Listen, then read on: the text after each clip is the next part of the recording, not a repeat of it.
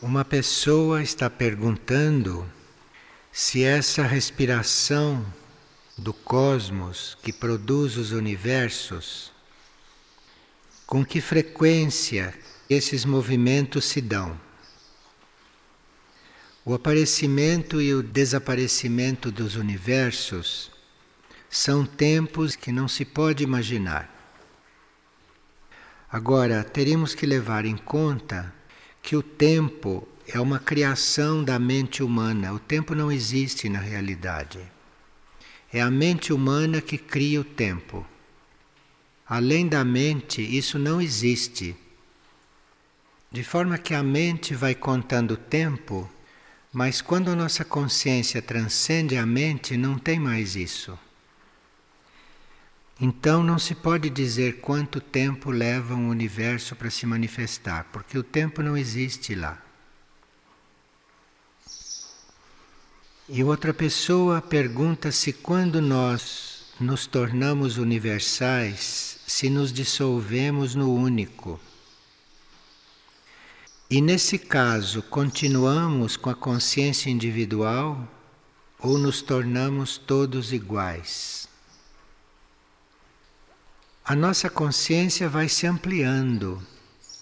E ela parte dessa consciência egóica, dessa consciência pessoal nossa, individual, e vai se alargando, vai se tornando cada vez mais ampla, vai como que abarcando todas as coisas gradualmente, até que isto inclui tudo que existe. Mas essa evolução é por graus. Agora, a pessoa pergunta se nós nos tornamos todos iguais. Iguais é uma palavra que não serve aqui. Nós não nos tornamos iguais aos outros. Nós nos tornamos os outros. É diferente de igual isto, não é a mesma coisa. Então, você se torna as coisas fica uma totalidade. Isto não quer dizer nada de igual.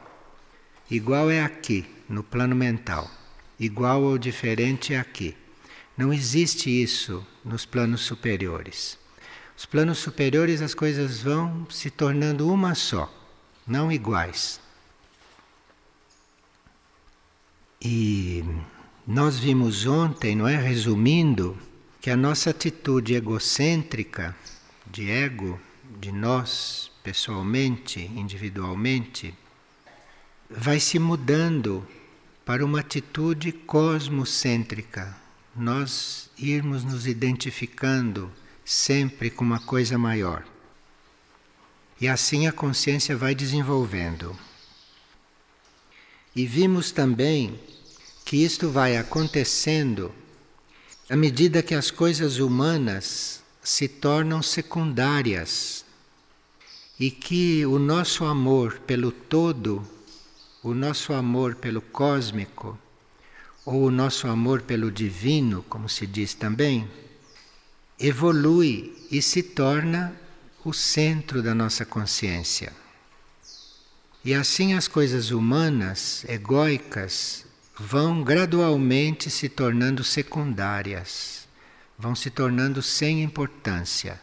Elas não desaparecem, elas não são canceladas, mas elas não nos envolvem mais. E vimos também ontem que o caminho para isso e o método para isso é nós estarmos sempre com este cosmos presente, sempre com Deus presente sempre com este único, com esta vida única presente. E não com o nosso ego presente. Isto a gente vai treinando, a gente vai trabalhando. E vimos também a gente deixar de se considerar afetado por alguma coisa. Mas todas as vezes que uma coisa estiver se aproximando, estiver em torno ou nos atingir, a gente sempre se reportar, a gente sempre se referir, a gente sempre se lembrar ou invocar os planos superiores do nosso próprio ser. Aqueles planos, aqueles níveis do nosso próprio ser que não são afetados por nada disso. Então, é um trabalho de estar sempre se lembrando disso, de estar sempre invocando isto. E vimos também que é um treinamento nós irmos alargando a consciência além dos limites do corpo, porque a grande maioria vive identificada com o corpo. O corpo dói, ela diz que está doente, como se ela estivesse doente. O corpo está cansado e ela então acha que ela está cansada.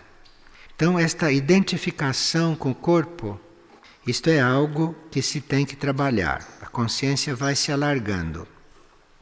E nós então vamos também nos desidentificando não só do nosso corpo, mas vamos também nos desidentificando da nossa mente humana, daquilo que pensamos, e ficamos buscando um pensamento maior.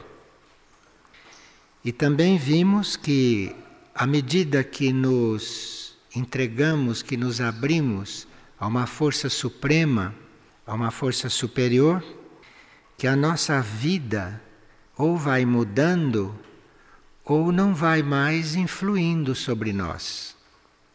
Porque isso que nós chamamos de vida, isto é uma trajetória da matéria também, da matéria mental, da matéria emocional, da matéria etérica física, isso tudo não somos nós. As circunvoluções disso, as coisas que isto acarreta, as coisas que isto arma, que desarma, a gente teria que ter a presença de espírito de não se envolver com isto, de não se identificar com isto. Isto foi o resumo do que foi ontem visto. E uma pessoa teve dois sonhos.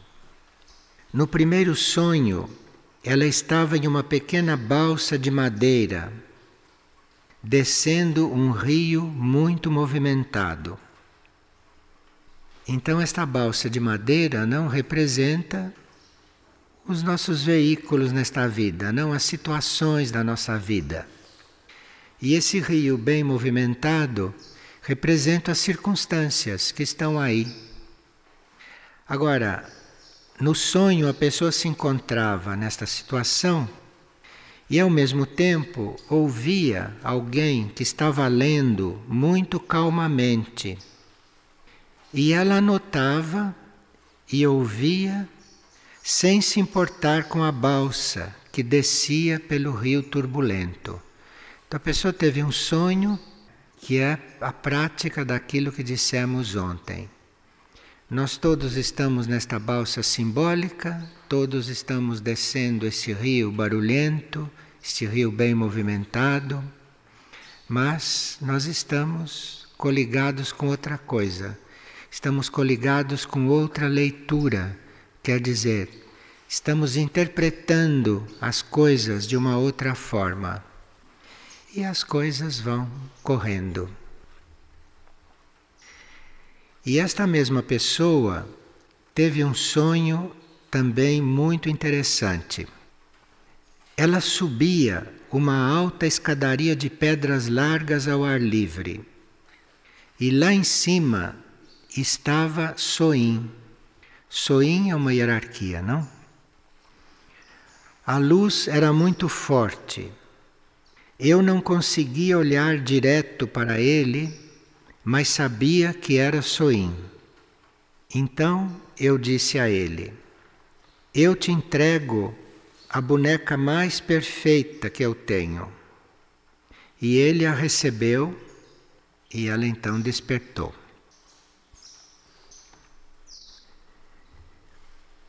Esses sonhos são de quem já se trabalhou em vidas passadas.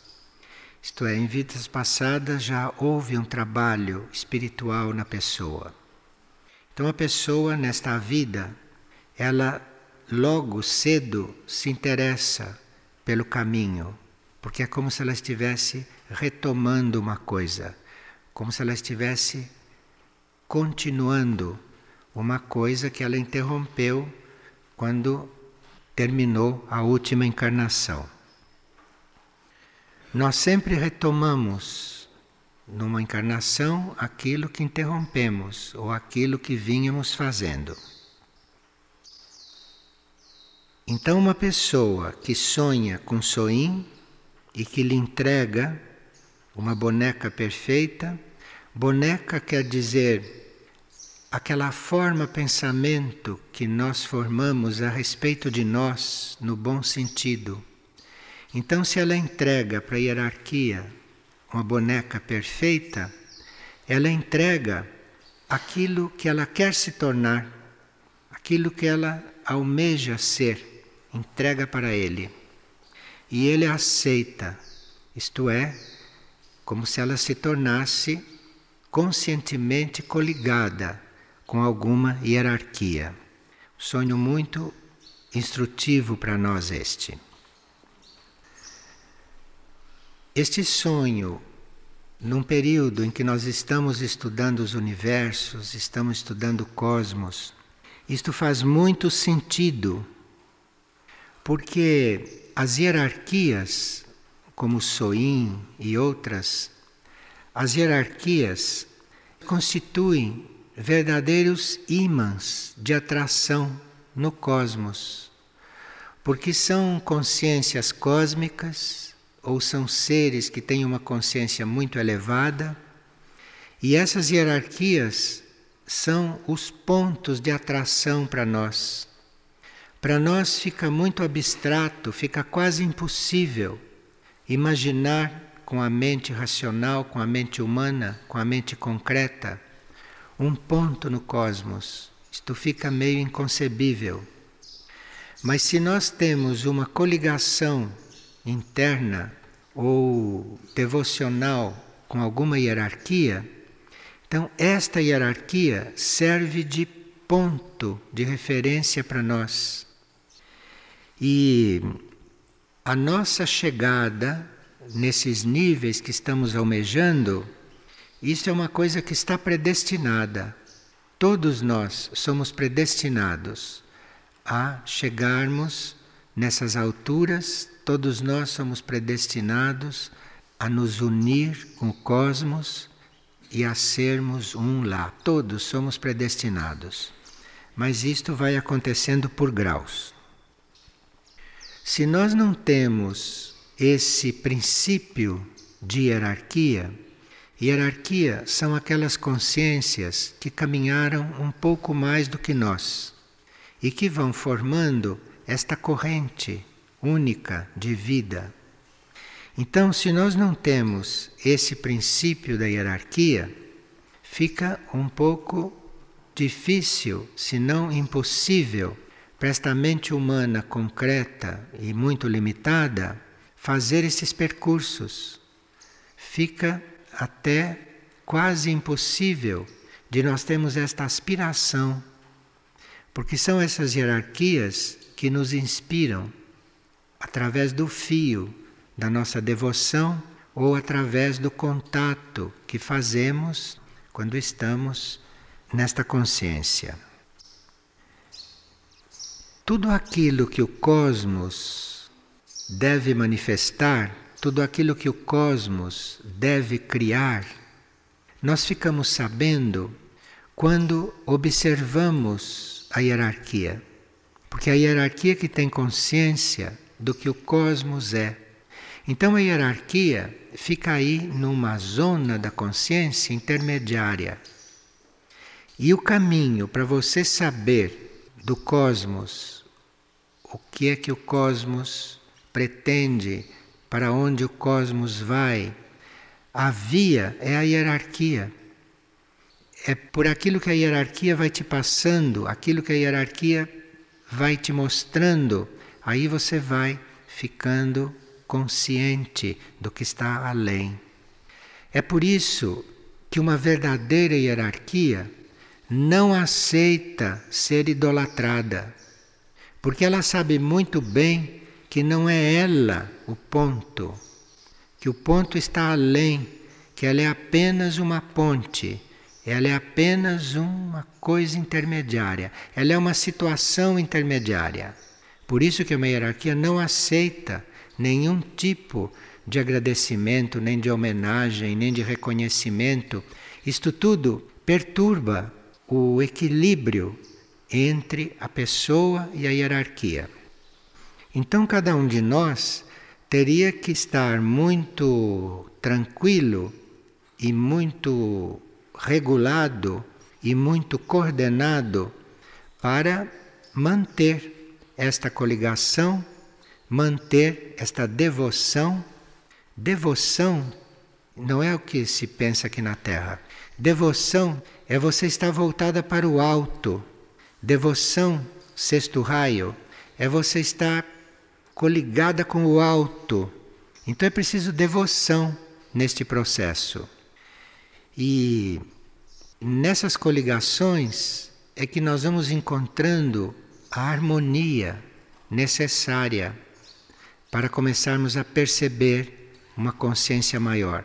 Vamos encontrando uma harmonia, vamos encontrando um equilíbrio, vamos encontrando um certo silêncio e aí vamos aperfeiçoando esse relacionamento.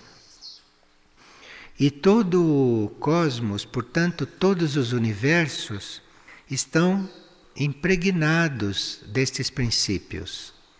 E para nós estarmos então em paz com isto, para estarmos nos sentindo participantes disto, teríamos que, no nível dos nossos corpos, no nível do nosso ego, estar trabalhando este equilíbrio e esta harmonia. Agora, aqui uma pessoa também sonhou que estava em uma ponte. Só que esta pessoa estava na ponte, mas não estava enxergando muito bem. E ela tentava chegar até o outro lado, mas não conseguia chegar. Então, se esta pessoa tentava chegar ao outro lado e não conseguia chegar, ela deve se preparar de alguma maneira para ir atravessando esta ponte. E uma das formas de nós nos prepararmos é através do que nós chamamos de oração. Isto é, esta aspiração a atravessarmos a ponte. Porque todos nós temos que atravessar esta ponte. Todos nós temos que passar da vida egóica para a vida divina. Todos nós temos que passar desta situação humana para uma situação supra-humana. Cada um está atravessando a sua ponte. E essa oração é aquela vontade, aquela aspiração, aquele apelo que se faz para todas as próprias forças e para as forças do universo, para que a gente consiga fazer esta travessia, fazer esta passagem. Então, esta pessoa que não está conseguindo, segundo o sonho dela, atravessar a ponte, ela está precisando intensificar as suas orações e ter muita fé que as suas forças internas, o seu eu superior, a uma certa altura, a vai conduzindo, a vai levando. E uma pessoa sonhou que estava perdendo os cabelos. O que isto significa? Ele pergunta. Então, perder os cabelos significa ir perdendo as forças. Os cabelos podem ser símbolos de força. Então, uma pessoa está perdendo as forças. Nós começamos a perder as forças Sempre que queremos ser baseados só no nosso ego, só na nossa personalidade, nos nossos corpos, enfim, se nós estamos contando com a nossa pessoa, só com isto. Então, isto é o caminho para nós irmos perdendo as forças. Porque esta pessoa, esse ego ou esses corpos, eles não dispõem de uma certa qualidade de forças que nós necessitamos a partir de um certo momento do trajeto. Então, quando nós começamos a perceber novos planos de consciência, novos mundos, quando começamos a almejar outra vida, então as nossas forças pessoais, as nossas forças egóicas, a nossa força corporal, a nossa força mental, nada disso resolve esta questão. Mestre Moria deixou um trecho que pode ser muito elucidativo para esta questão. Ele diz o seguinte: Pode o homem elevar-se ou descer somente por si mesmo? Nenhum ser pode agir sem influenciar o que o cerca. E não só, nenhum ser deixa de ser influenciado por aquilo que o cerca. A cada ação sua, o ser agita as diferentes camadas da atmosfera e arrasta consigo os que lhe estão próximos. Por isso temos que conscientizar a nossa responsabilidade diante do universo e a nossa posição diante do universo. Porque o ego diz que nós estamos sozinhos, que nós somos separados, mas isto não é real. E no universo isto não existe. Portanto, diz Moria, se um homem eleva o seu pensamento, ele sempre está ajudando alguém. E se um homem cai em espírito, ele sempre está matando alguém.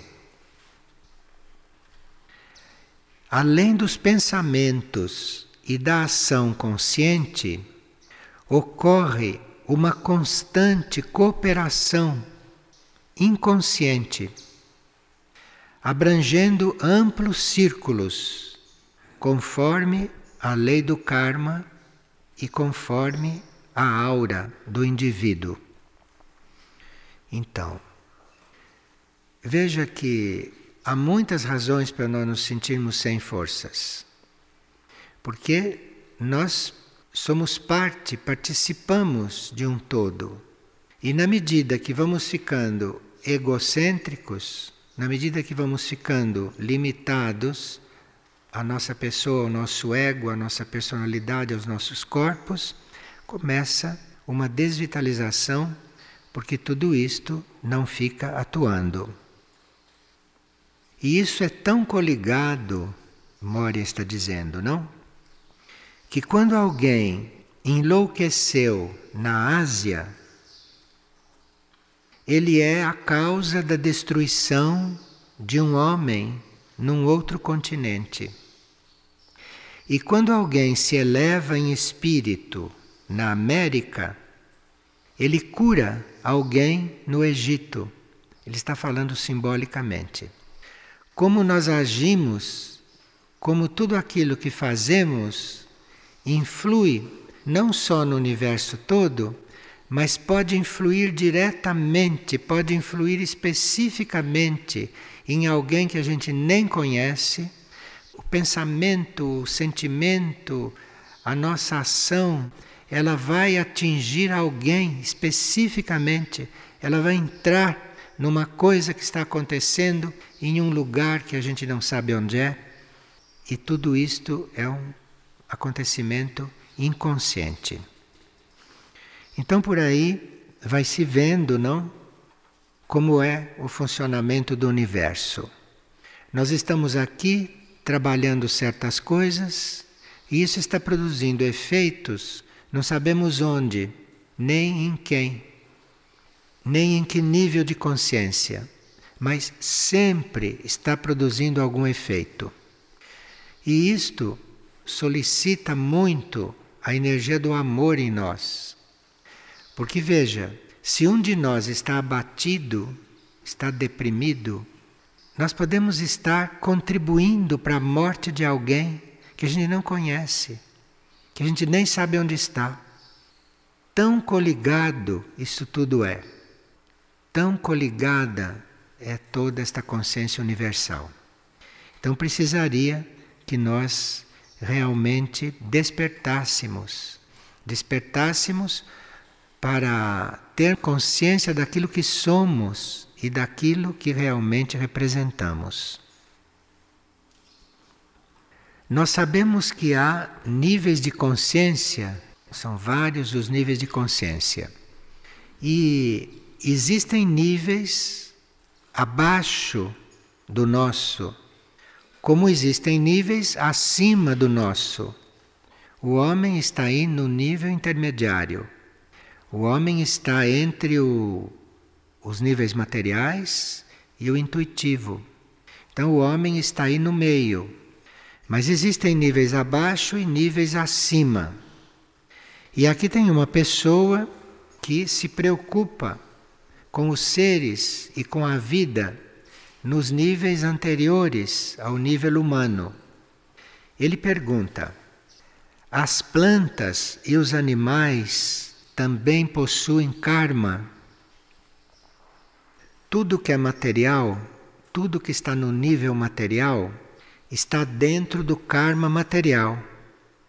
Karma material é não só o karma da matéria em si, que também tem karma, mas é também o karma que nós criamos quando movimentamos a matéria.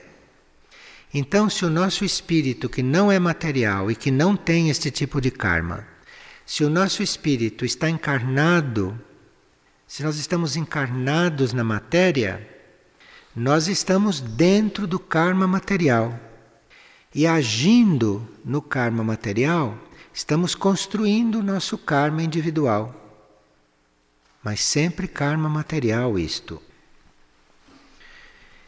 E os animais e as plantas e a vida mineral também está criando karma.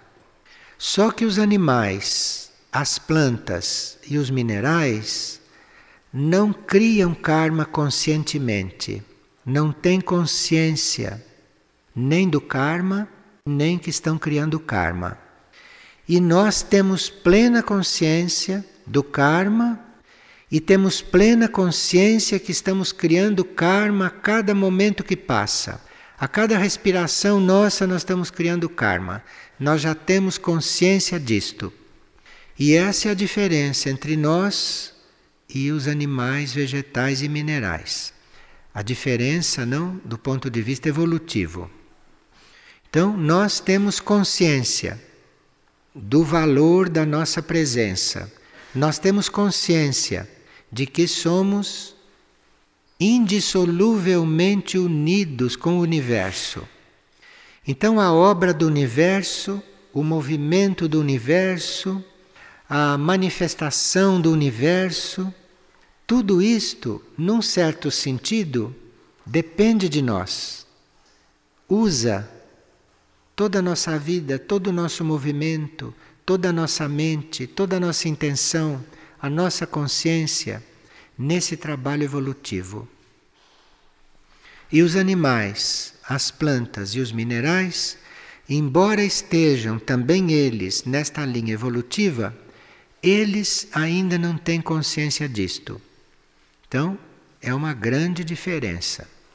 E esta grande diferença não é para nós nos tornarmos orgulhosos ou nos sentirmos mais do que eles. Mas é uma diferença que, quando é percebida, deve despertar em nós sentimentos próprios nossos, como compaixão, como amor, como serviço. Então, isto deve despertar em nós tudo isto. E esta mesma pessoa assistiu ao filme Terráqueos e ficou muito perplexo com as atrocidades que o homem impinge aos animais. E ele pergunta se tanto sofrimento que o reino animal passa, se isto é karma do reino animal. Claro, é karma. Nada acontece fora da lei do karma quando você está na matéria, do karma material. Então, se hoje o homem é atroz para com os animais e impinge um sofrimento muito grande a eles, isto deve ser um karma que está retornando a eles. E claro que aí está um processo, uma aprendizagem, uma purificação, uma conscientização dentro da vida animal. Não em cada animal especificamente, nem em cada planta, nem em cada pequena pedra, mas no reino, na consciência do reino. O reino animal tem uma consciência. Se nós pudéssemos ver nos planos internos os que regem o reino animal, são entidades de uma potência que nós não podemos imaginar. E quem rege o reino vegetal são entidades também muito potentes, e o reino mineral também. Os raios que atuam, que manifestam esses reinos, são os mesmos raios que se manifestam através de nós, que nos trabalham. Se combinam de forma diferente nesses reinos, porque o trabalho é diferente, mas são os mesmos raios que estão a serviço ali. Então, quando nós assistimos esta destruição do reino animal pelo homem, ou esta forma de tratar o reino animal, isto, dentro do equilíbrio do universo, é um karma que está voltando, que está retornando para o reino animal. Mas, para nós colaborarmos com isto, seria nós aliviarmos este karma. Aliviarmos porque um reino ou um ser, ele não aprende apenas através de um retorno kármico ele aprende também através de algo que se chama compreensão. E o homem, ao invés de ser um instrumento kármico de sofrimento para o reino animal, como é a humanidade em geral, nós podemos optar por sermos um elemento de compreensão para o reino animal. E o reino animal, o reino vegetal, o reino mineral tem as suas formas próprias de compreensão, que neles não chama compreensão, mas chama percepção, sensibilidade. Então, nós podemos dar compreensão da nossa parte. E dando compreensão, eles vão receber esta compreensão, de alguma forma, no nível em que eles estão de consciência. E aí vai havendo uma transformação kármica, inclusive. Porque eles recebendo esta compreensão, eles vão se elevando do ponto em questão. Vão se elevando e aí esta é uma forma de nós colaborarmos com o universo.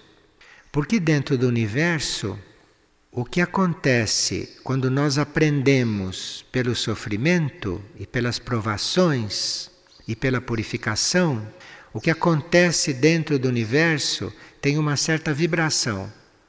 Mas quando nós vamos resolvendo tudo isto pela compreensão, a vibração que isto causa no universo é uma vibração mais elevada. De forma que nós estamos sempre ou contribuindo para o universo ou estamos rebaixando a situação no universo. E hoje nós ficamos de ver também os dois elementos que existem no desenvolvimento da nossa consciência. Enfim, nós podemos ir desenvolvendo, podemos ir caminhando ou evoluindo através do autoconhecimento, através do aprofundamento no nosso próprio ser e do encontro gradual com núcleos cada vez mais internos e mais elevados e mais evoluídos, Então, nós temos este elemento de evolução. Mas também temos como elemento de evolução uma vontade e uma força que é sobre-humana. E esta vontade e esta força em nós está em um nível além do nosso nível consciente, está num nível além da nossa mente e de tudo aquilo que nós podemos compreender e saber. Nós podemos estar conscientes daquilo que devemos fazer, daquilo que temos que ser. Mas a grande maioria não dispõe em si, nos seus níveis conscientes, de força suficiente para ser o que deve ser, nem para fazer o que deve fazer. Isto vocês conhecem essa situação de cor. Então, é preciso, a uma certa altura, pedir ajuda. Sem a ajuda desses nossos níveis superiores, eternos, sem a ajuda desta força e sem a ajuda desta vontade, nós praticamente estacionamos. Então, a uma certa altura, é preciso realmente pedir a ajuda desta força-vontade. Isto é a mesma coisa, mas para nós parece diferente, mas é o mesmo raio vontade, poder. E nós, quando fazemos esta invocação, quando conscientizamos que precisamos desta força, precisamos desta vontade de um nível superior, quando nós fazemos esta invocação e quando começamos a receber isto, nós temos que pensar que devemos encontrar a forma adequada para aplicar esta força e para aplicar esta vontade. Porque se esta força e esta vontade começam a descer e nós não sabemos o correto modo de aplicá-la, aí nós podemos fazer verdadeiros desastres em lugar de estarmos construindo junto com o universo. Então, os desastres que nós podemos fazer com a força e com a vontade que desce, invocada por nós, isto precisa ser muito bem conduzido, ser muito bem coordenado. Porque a consciência verdadeira, a consciência universal, é não só você atrair e invocar esta força e esta vontade. Isto é uma parte da consciência. Você tomou consciência que deve atrair a força e a vontade do alto. Você tomou consciência disso. Mas essa consciência não está completa se você não sabe aplicar isto que você recebeu. E no aplicar isto, você pode destruir, você pode anular, você pode transformar aquilo que era a sua intenção, que você queria fazer. E a consciência desenvolvida, nós irmos nos tornando desenvolvidos em consciência, não é só porque estamos atraindo, aspirando, e pedindo, mas é também como estamos aplicando, como é que vamos aplicar. Então, se nós atraímos força, se nós atraímos energia, se nós atraímos luz, isto já é bastante consciência em um ser, atrair isto. Mas agora ele precisa pedir, ele precisa buscar internamente a forma de como usar, de como conduzir, de como desenvolver isto. E aí nós temos então uma consciência mais madura. Chama-se de consciência humana isto que a humanidade revela, que a humanidade manifesta. Isto não é consciência humana, isto é uma consciência infra-humana, encarnada em um corpo humano. Porque certas coisas que a humanidade perpetra não são próprias de consciência humana. Porque a consciência humana não é só saber realizar, fazer e acontecer. Da consciência humana deve fazer parte a forma de realizar isto, a forma de como conduzir isto. E esta forma, a melhor forma para isso ser conduzido, isto depende diretamente da nossa luz interna, ou depende diretamente desta luz que nós vamos invocando. Então a consciência não é só nós reconhecermos coisas, mas é também sabermos aplicar aquilo que recebemos como consciência. Por exemplo, nós somos conscientes daquilo que pensamos, daquilo que sentimos, daquilo que percebemos, nós somos conscientes disso. Mas nem sempre ou quase sempre, o que nós pensamos normalmente e o que nós sentimos normalmente, isto não veio de nós, isto não é nosso.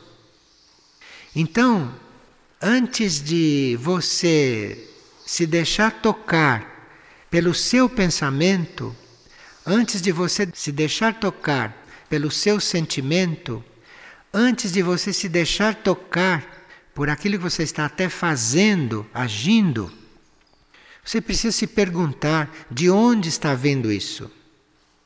De onde está vindo isto que se transforma no seu pensamento, que se transforma nesse sentimento que circula por você e que se manifesta na sua ação, nos seus movimentos físicos, nas suas realizações físicas? De onde vem isto? A sua consciência deve perguntar, porque isto pode estar sendo introduzido em você através da sua aura e não pelo seu ser interior. A sua aura, essa sua estrutura etérico-magnética que circunda os seus corpos, que fazem parte da forma externa desses corpos, essa aura absorve essa aura absorve pensamentos, essa aura absorve sentimentos, essa aura absorve forças físicas que não vêm de você, que não vêm de seu interior. E essa aura está recebendo e manipulando isto permanentemente. E se a sua consciência não descobre que você precisa ser coordenado por dentro, você passa vidas pensando, sentindo e agindo com aquilo que a sua aura absorve e não com aquilo que realmente vem de você. Este é um ponto muito delicado do desenvolvimento da consciência. E quem não chegou ainda neste ponto, e quem ainda está se deixando pensar, quem ainda está se deixando sentir, quem ainda está se deixando agir por coisas que estão entrando pela aura, esse está numa consciência bem elementar, que é a consciência da grande maioria. Então, nós estamos vivendo realmente um momento em que o planeta está a ponto de reagir a tanta ignorância. Então, o planeta está a ponto de reagir. E as reações do planeta já estão aí. E o, a mensagem do universo, o impulso que o universo nos dá, também já está aí. E nós teríamos que, nesta etapa da nossa consciência, estamos observando estas coisas. Agora, observando a partir de uma observação de nós mesmos. E nós temos que fazer esta observação. Afinal, que pensamento é este? Mas quem é que está pensando isto? Quem é que está pensando que eu sou doente, que eu sou incapaz, que eu sou fraco? Quem é que está pensando isso? Precisa se perguntar que eu sou ignorante, que eu não sou capaz, que eu não basto. Quem é que está pensando isso? Você precisa se perguntar. Porque pode não ser você que está pensando isto. Isto pode ter entrado pela tua aura dentro. E isto é o pensamento de toda essa criação pseudo-artística, isso é o pensamento de toda a publicidade, isto é o pensamento de todo esse mecanismo industrial, comercial, material, que está te impregnando, que está entrando pela tua aura. E você, iludido, não tem ainda consciência suficientemente despertada para reconhecer que esse pensamento que acontece em você que não é teu, e que esse sentimento não é teu, e que esta ação também não é tua. Que você não agiria assim, que você não sentiria assim, que você não pensaria assim. E de onde você vai tirar esse esclarecimento? Como é que você vai ser esclarecido nesse ponto? Aonde você vai buscar isto? Então, ou você vai buscar isto no teu interior, no teu interior mais profundo, ou você vai contar com a hierarquia, ou você vai contar com aquela corrente transmissora desta força, deste poder, desta luz universal para nós, que está disponível. Vai chegar um momento no desenvolvimento da nossa consciência que nós vamos viver claramente nesses dois níveis. Vai chegar um momento em que a gente vai estar muito consciente daquilo que vem de nós e daquilo que vem do alto, ou daquilo que está entrando pela nossa aura. Isto nós vamos ficar muito conscientes. E vamos viver equilibradamente, harmoniosamente, vamos viver tratando desses dois mundos. Porque nós temos que servir ao mundo, sabemos. Mas depois, quando a consciência desenvolve, nós sabemos que temos que servir aos mundos, não ao mundo. Porque de mundo existem infinitos mundos, existem milhões de mundos. E quantos mundos existem em nós? Quantos níveis de consciência existem em nós? E cada nível de consciência tem vários subníveis. Então, em quantos mundos nós vivemos? De quantos mundos temos que tratar? Ou melhor, a quantos mundos teremos que servir? O que desce como ajuda tem que nos encontrar verdadeiramente entregues para isto que desce.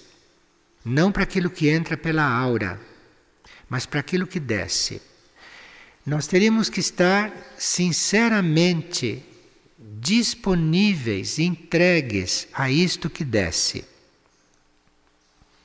E nós estarmos bem vigilantes, de nós estarmos numa vigília constante para percebermos para o que estamos nos abrindo. Se estamos nos abrindo para o que realmente vem desta força, deste poder do alto de nós mesmos, ou se nós vamos nos abrindo sem perceber a tudo aquilo que está entrando pela aura.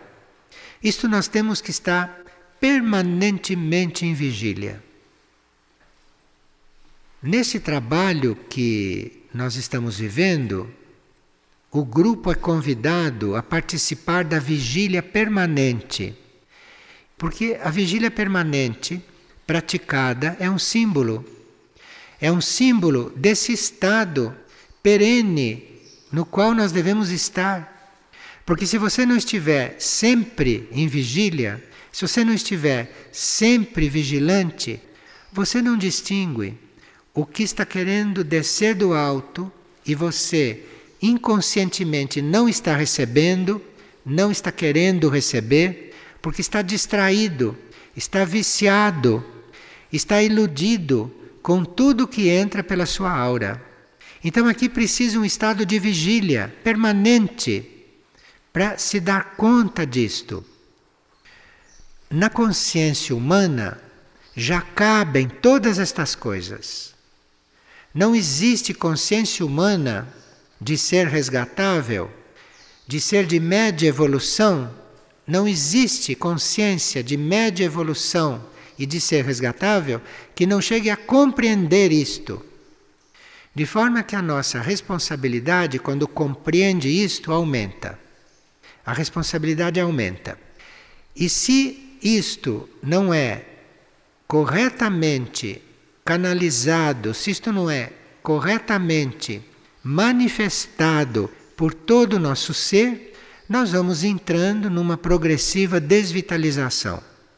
E o ser desvitalizado chega num ponto que é atraído pelo lugar da consciência onde se coloca os resíduos do cosmos, os resíduos do universo.